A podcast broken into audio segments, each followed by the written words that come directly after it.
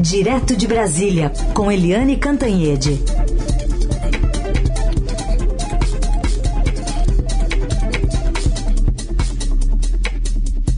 Oi, Eliane, bom dia.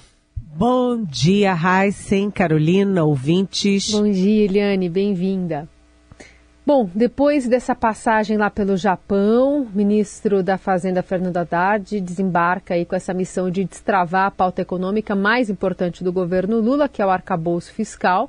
Ficou, inclusive, lá do Japão, Eduardo Gayer nos contou aqui que ficava, às vezes, na madrugada, né, por conta do fuso, se articulando aqui com o que, que poderia ser apresentado hoje nessa reunião com o Lula, que também tem um, um período curto aí de tempo, que também já já embarca para o Japão, né, Eliane? Pois é, é, é aquela coisa, né? Quem é que está complicando? Bem, a oposição complica naturalmente, faz parte, né? Mas o que não é natural e não faz parte é o PT complicar também. Então, o Haddad é, se reúne hoje com o presidente Lula, com vários ministros, né, com os líderes também. O Lula também tem reunião com os líderes no Congresso, o líder no, do governo no Congresso, o líder do governo no Senado, o líder do governo na Câmara, para articular tudo isso. Então, o, o Cláudio Cajado, que é o relator, deve ter o um encontro não apenas com o PT, mas com o grupo formado pelo PT, né, aquele fórum de partidos progressistas, uh, são sete partidos ao todo, PT mais seis, né, para negociar. Olha, uh, parem de bater no projeto, porque quanto mais a esquerda puxar de um lado, mais vai dar chances para a direita puxar para o outro lado. Né? Então, esse movimento do PT preocupa muito o governo, preocupa muito quem quer um projeto sólido, né? Uma solução sólida para o equilíbrio fiscal. Uma questão que não está de, é, resolvida é a questão de você é, não ter sanções no caso do não cumprimento da meta. É aquela história da Dilma, né? Olha, ainda não tem meta, mas quando tiver meta, a gente dobra a meta. Né? O problema é o seguinte, nesse caso é, olha, vai ter meta, mas se não cumprir a meta, não tem importância, pode fazer qualquer coisa. Então, isso é uma questão que está em discussão é, e que é muito importante, né? Muito importante. A direita vai tentar endurecer os gastos, né? Assim, criando um torniquete maior dos gastos do governo Lula e a esquerda quer é, liberar, né? Não, não vou dizer liberar geral, mas quer afrouxar uh, as, as metas, quer afrouxar as formas e quer afrouxar também, né? Quer deixar livre, leve e solta a questão é, de fiscalização e de sanção para o caso do não cumprimento. Então, são ajustes muito uh, claros e o governo já deu um sinal para o PT na semana passada. Né, o Lindbergh Faria, que é um deputado do PT na Câmara, é, fica pressionando, pressionando o Fernando Haddad, pressionando a área econômica e pressionando para que o, o, o arcabouço fiscal tenha a cara do PT. E aí o governo reagiu. O governo reagiu retirando o Lindbergh da CPI dos atos golpistas. Foi o primeiro recado. Mas é, mostrou que essa história de que tem um movimento combinado do PT com o Planalto, do Planalto com o PT, parece que não é bem assim. O Planalto está cansado dessas investidas petistas esse fogo amigo, gente. Muito bom. Bom, tem um ex-presidente que também tem uma semana importante com um depoimento à Polícia Federal sobre aquele esquema de falsificação de atestado de vacina, de certificado de vacina, e também o ex-ajudante de ordens dele vai depor, né, Helene? Pois é, os dois, né? É, a gente vai ter amanhã a, o depoimento do Jair Bolsonaro sobre os atestados de vacina. A tese dele é de que, olha, eu não sabia, não vi, não tinha a menor ideia de que estavam fazendo atestado falso para mim e para minha filha, Laura, às vésperas de eu ir para os Estados Unidos, é, que são rigorosos com esse negócio de atestado. Não, mas eu não sabia de nada. E na quinta-feira, o tenente-coronel da ativa do Exército, Mauro, Cio, Mauro Cid, vai depor também. E aí o que que Mauro Cid vai dizer? Que realmente o presidente não sabia nada, ele estava fazendo tudo à revelia? Ou ele vai ter que dizer que, enfim, que era uma ação é, combinada ou pedida pelo presidente? Aí é que está a história né? Uh, o Mauro Cid está preso, né? Ele era ajudante de ordens do Bolsonaro, ele era o faz, faz tudo do Bolsonaro, né? Mais do que braço direito, faz tudo. Então, todas as coisas erradas do Bolsonaro tem lá digital do Mauro Cid. Então, Mauro Cid, ele é investigado em quatro frentes. Primeiro, ele é investigado na, no vazamento de inquéritos sigilosos da Polícia Federal e esses vazamentos foram usados numa live do Bolsonaro. Né? E a suspeita é de que Mauro Cid é que tenha conseguido o vazamento e passado para o Bolsonaro. É, segundo, o Mauro Cid está cada vez mais enrolado é, no caso ali das é, contas da Michele Bolsonaro e do próprio Bolsonaro.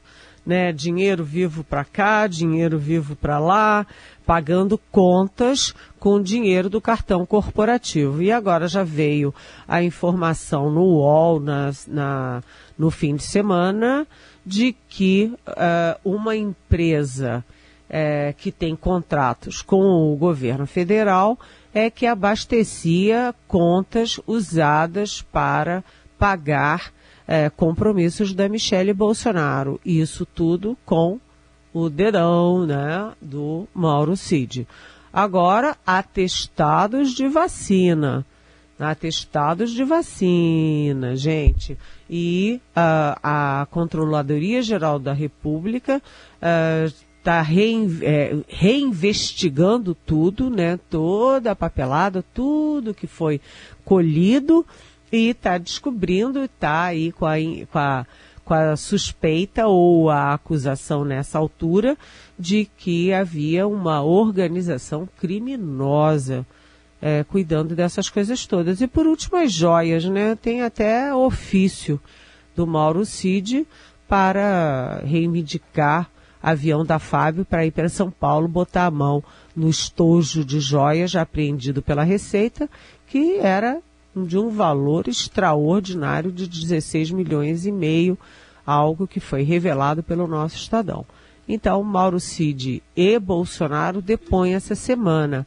Ou eles dão a mesma versão e o Mauro, Mauro Cid é jogado aos tubarões, ou haverá versões divergentes, o que joga os dois no fundo do poço também. Vamos lá. Eliane, é, na escola, as pessoas, os alunos aprendem é, a dieta, né, os costumes, a alimentação, por exemplo, dos povos indígenas.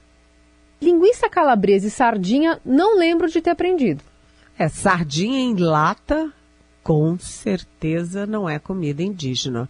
O nosso Estadão ah, pegou uma outra frente aí é, de denúncias muito graves contra o governo Jair Bolsonaro. Primeiro, 19 toneladas de bisteca compradas para uh, as comunidades indígenas do Javari. Gente, 19 toneladas de bisteca.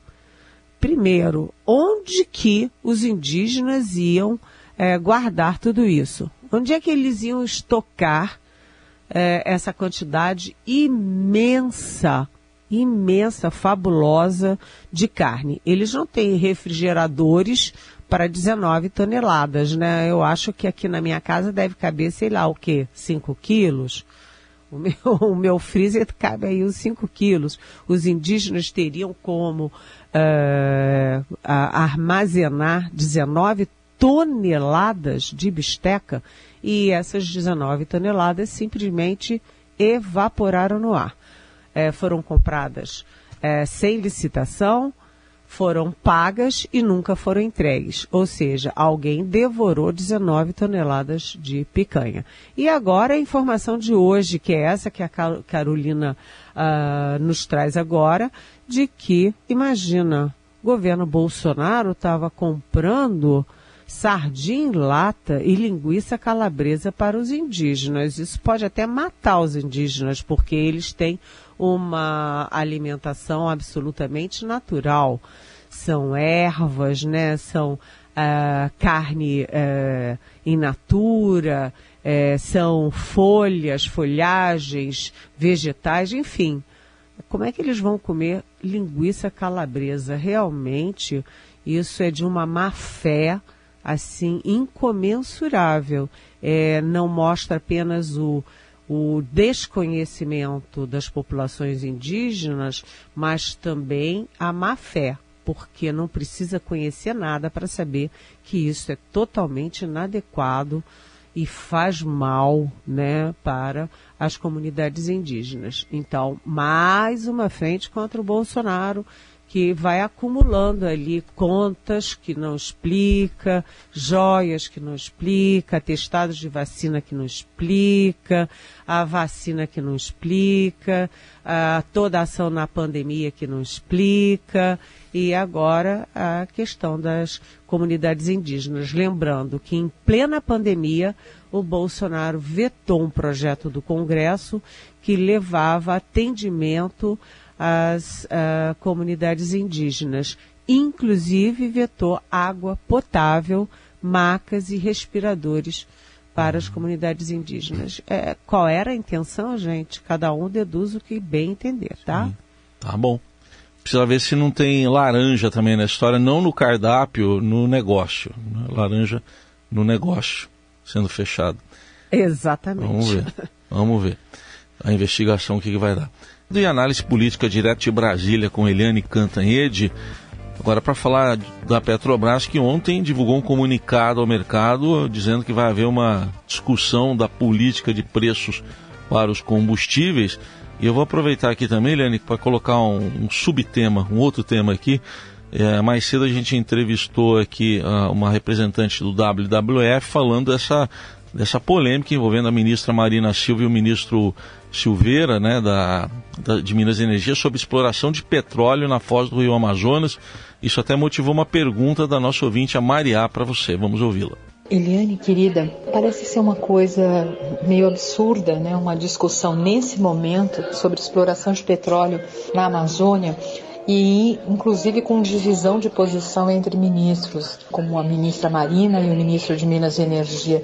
Você acha que constantemente o Brasil perde o foco das discussões importantes? O que dá para se esperar de uma situação como essa? Um abraço carinhoso da Maria. Então tá aí, duas questões envolvendo a Petrobras, Helene. Oi, a Maria é, é a nossa querida aqui uh, no Jornal do Eldorado, né? Bem-vinda, Maria. Olha, é, concordo com você, né? O Brasil constantemente perde o rumo nas discussões que realmente interessam, né?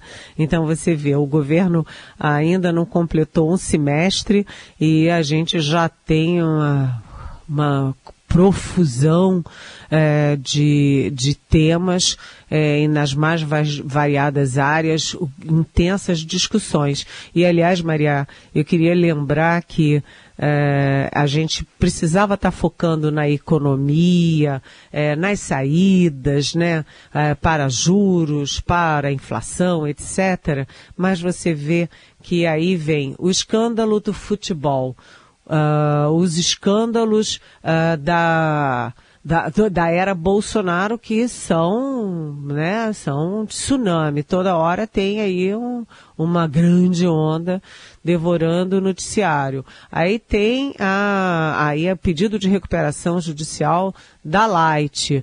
Então, a gente não, sabe, fica sempre de escândalo em escândalo, em vez de discutir o foco principal.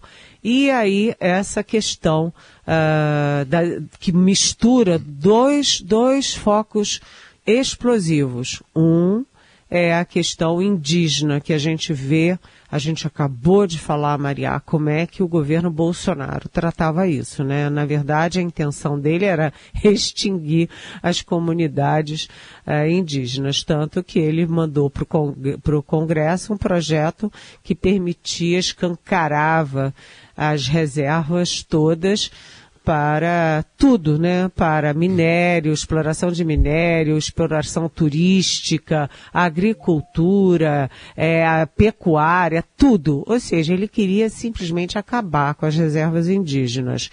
E do outro lado, também a questão aí do, da exploração de petróleo, de, de, dessa área tão sensível. Então, dessa vez você tem os dois ministérios se contrapondo, Minas Energia e o Ministério da Marina Silva, o Ministério do Meio Ambiente, que é uma questão chave para o governo Lula, é, não apenas internamente, mas como internacionalmente. Né? Esse é o cartão de visitas do Lula quando se coloca no, no ambiente internacional. Inclusive agora, quando ele vai para o G7, é, no Japão. Né, o Brasil não é convidado para uma reunião do G7, que são as sete maiores economias do mundo, desde o último governo do Lula. Nem a Dilma foi convidada, nem o Temer foi convidada, me, muito menos o Jair Bolsonaro. Então o G7 volta a convidar o Brasil porque volta a convidar o Lula, mas ele precisa chegar lá com bons indicadores nessa área de meio ambiente. Então fica aquela guerra entre eles e a gente não sabe para onde isso vai caminhar. Agora, eu queria entrar nessa questão da Petrobras, é, porque hum, o Lula, antes de viajar para Pequim, ele naquele café da manhã com jornalistas ao qual eu é, fui, né, o Lula anunciou que na volta de Pequim ele cuidaria de dois temas muito espinhosos. Um, a questão da meta da inflação. Ele quer é, mexer na meta da inflação. Né? E isso é muito complexo porque sinaliza para o mercado de que o governo quer ser leniente com a inflação. Então, isso é ruim né? Porque se mexe na meta da inflação, pode ter um rebote ruim, que é o aumento dos juros para conter a inflação. E o segundo é o que o Lula ia meter a mão, ele avisou que ia meter a mão no, na política de preços da Petrobras. E é exatamente isso que o Brasil vai ficar sabendo nessa semana, porque uh, Jean Paul Parat, que é o presidente da Petrobras, vem a Brasília e ele deve anunciar a nova política de preços dos combustíveis. Uh, hoje, uh, o preço é uh, calculado com base na paridade internacional. Como o Brasil importa 30% da sua, do seu consumo é, de petróleo, o Brasil segue a paridade internacional. E aí o Lula é contra, ele já falou, ele já bateu mais de uma vez na paridade internacional. E agora a, o Jean Paul Prats deve anunciar um pacote, né, uma bolsa de indicadores. Aí é a questão internacional, é a questão interna, a produção interna e também as, é, diferentes demandas dos consumidores, né? Então você vai ter aí uma mudança e segundo o Prates, né, em entrevistas, haverá inexoravelmente, os preços vão baixar inexoravelmente. Mas há controvérsias, porque os especialistas alertam que como o Brasil tem aí 30% de importação de petróleo internacional, ele tem que balancear bem esses 30%. E segundo, a lei brasileira não obriga os postos a, a, seguir a orientação do governo. O governo não pode impor o valor final na bomba. Então, o risco disso tudo é a Petrobras perder receita sem a paridade internacional e o consumidor não pagar inexoravelmente mais barato. Isso é um risco. Vamos ver o anúncio e vamos ver, sobretudo, a reação do mercado. E depois vem aí meta da inflação. É uma questão só de tempo, viu, gente? Seguimos acompanhando. Eliane Cantanhede conosco. Amanhã de volta a partir das nove. Você também pode fazer a sua pergunta para ela pelas nossas redes sociais, o nosso WhatsApp, que é o 994811777. Obrigada, Eli. Boa semana. Boa semana. Até amanhã.